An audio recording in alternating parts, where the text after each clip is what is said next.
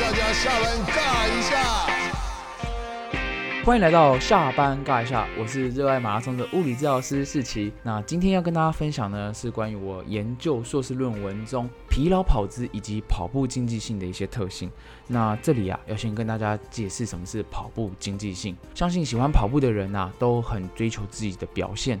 可是随着年龄的增加，随着肌力的降低，我们常常不知道该怎么维持自己的表现。所以表现这件事情啊，在过去的研究借由跑者的耗氧量来知道他的状态。因为我们的最大摄氧量常常是有一个极限的，我们能够储存的肝糖、能够储存的能量也是有限的。跑步经济性啊，就好像你的车子多省油。相信大家有在用交通工具的，不管是开车、骑机车，我们都会好奇每公升。的油可以跑几公里？那这个跑步经济性就是这个概念。你存了一千大卡，你可以跑多远？你可以维持在你的五分数，维持在你的五分半的速度跑多远？这就是你的经济性。当你的经济性越好的情况下，一样你有一千大卡，你跑的距离啊就可以跑得比别人远。意思就是说，我们在马拉松赛事前一天都会有肝糖超补，那你肝糖超补的程度可能都有个极限。如果你经济性很差，你可能跑了二十公里这样的配速，就会在最后因为能量耗尽而很容易疲劳，然后。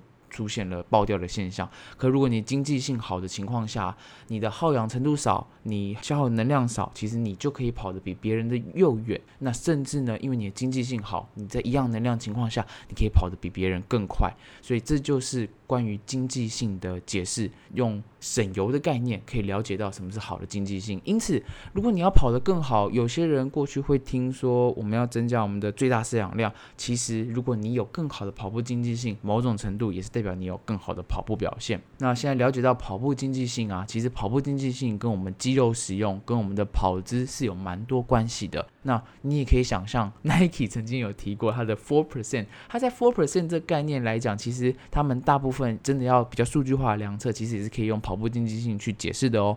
例如一个精英的跑者，他在维持时速二十公里的三分速的情况下。它可能借由这双鞋子，它的耗氧量少了四 percent，那这就是当时他们用这种方式去量化的一个概念。当然有些行销的成分在啦，不过我要告诉大家的，其实经济性在我们运动科学，在跑步的运动科学里面，它扮演的就是这个角色。那现在大家了解了经济性，我跟大家聊聊跑步疲劳后的样子。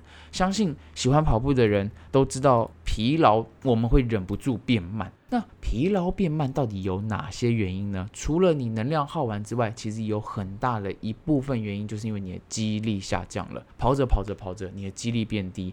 肌力变低的情况下呢，我们有另外一个概念，就是下肢进度也下降。下肢进度的劲啊，其实就是使劲费劲的这个劲。那我们中文可以用下肢刚性，或是下肢进度。那想象其实就是弹簧的硬度，英文字啊叫做 stiffness，s t i f f n e s s。下肢进度呢？想象我们的腿是一个弹簧，我们反步跑的过程啊，就像弹簧一直在震动、震荡一样。那如果你的下肢进度下降，就相当于这个弹簧啊，原本是很僵硬、很有力的，那现在呢，因为力量变小，它变得软。那软的弹簧它有一个缺点，就是我们的振幅可能会因此增加。我们的垂直振幅就是你每次踩到地上之后，你身体往下沉的程度会增加，你处理时间增加，你垂直振幅增加，其实某种程度我们跑步的耗能程度也会增加。所以有些研究因此认为，随着跑者越跑越累的情况下，你的腿部肌力变小了，你的耗能程度也渐渐增加。因此呢，我们如果能够找到一个方式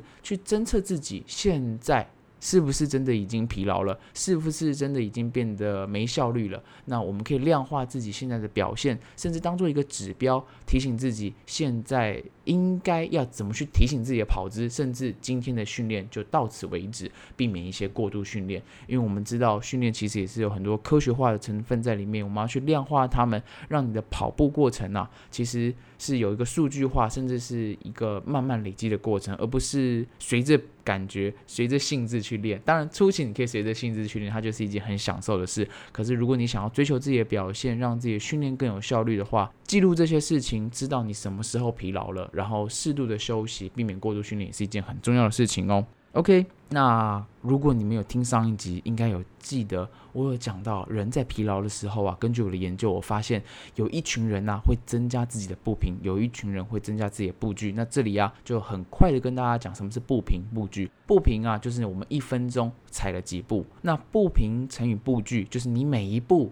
跨了几公尺，算一下，其实就是我们的跑步速度了。所以我们在维持一样的跑步速度，举例我在跑一个比赛，用四分半的速度维持的情况下，我如果步频增加，我维持四分半，其实就是步距降低。那如果我的步频降低，也就是我的步距增加。我们这两个数值啊，就一高一低，一起去算出我们的跑步速度。所以这两个东西是反方向的变化的。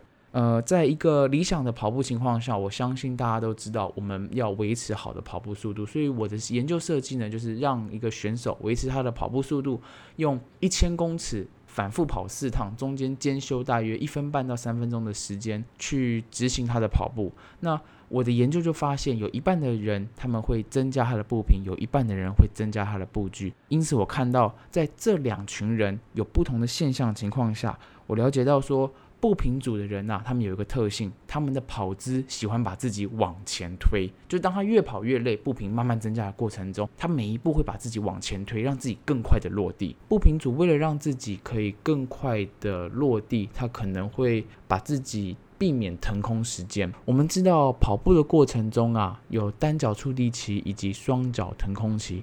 右脚踩地，右脚离地之后，双腿现在正在空中飞行。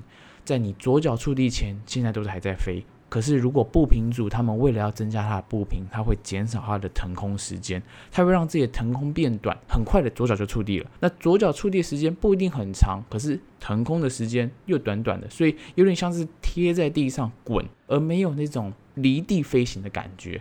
那通常这个情况下，在过去的研究也认为，如果你总是贴在地上黏着跑的话，其实跑步的效率是没这么好的。如果我们可以善用自己的腾空，把腾空时间拉的长一些些，经济性也是比较高的。所以这也是为什么有些步频组的跑者，即使是步频增加的情况下，它的经济性还是有可能下降的原因。那步距组呢，就刚好相反了，它会把自己往上推。呃，往上推呢，就是会增加我们的。的垂直振幅，那跑者们可能也会好奇，到底自己是步频组还是步距组？步频组啊，就是你可以看你的手表，当你在跑一个赛事，假如一个十 K 赛事的过程中，你在维持速度一样是五分速的情况下，你的步频是越来越增加。还是你的步频越来越减少。如果你的步频越来越增加，然后维持着五分数，那你就是一个步频组的跑者喽。可是如果你的状况呢是步频慢慢的降低，你从原本一百八慢慢降到一百七十五，甚至降到一百七十三，步距慢慢增加来维持了这个速度。因此，如果你是步频降低的跑者，你就是属于步距组的跑者。大家可以看看过去在一个 PB 或是维持配速的赛事中，你的步频是渐增还是渐减的，了解到自己属于步频组。或是步距组，那根据过去的研究，其实也发现我们在步频跟步距这两种策略上，如果你是把步频增加的情况，通常通常是对跑步经济性比较有帮助的。不过呢，每个人跑者跑姿其实都不同，那你增加步频过度增加，其实也不一定你的经济性好。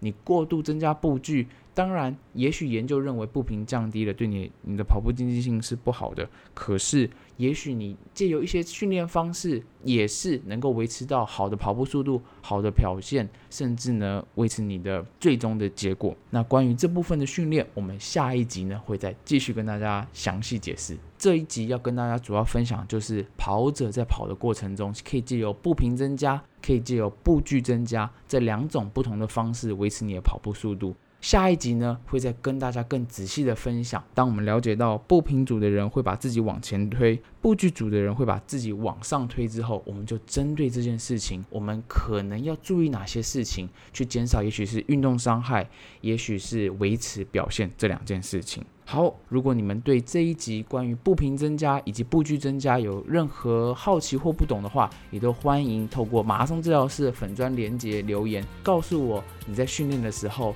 通常会用什么策略去维持你的跑步速度？你是步频组的跑者吗？还是你属于步距组的跑者？如果你在跑的过程中也有类似的疑问，下一集就是为你所讲喽。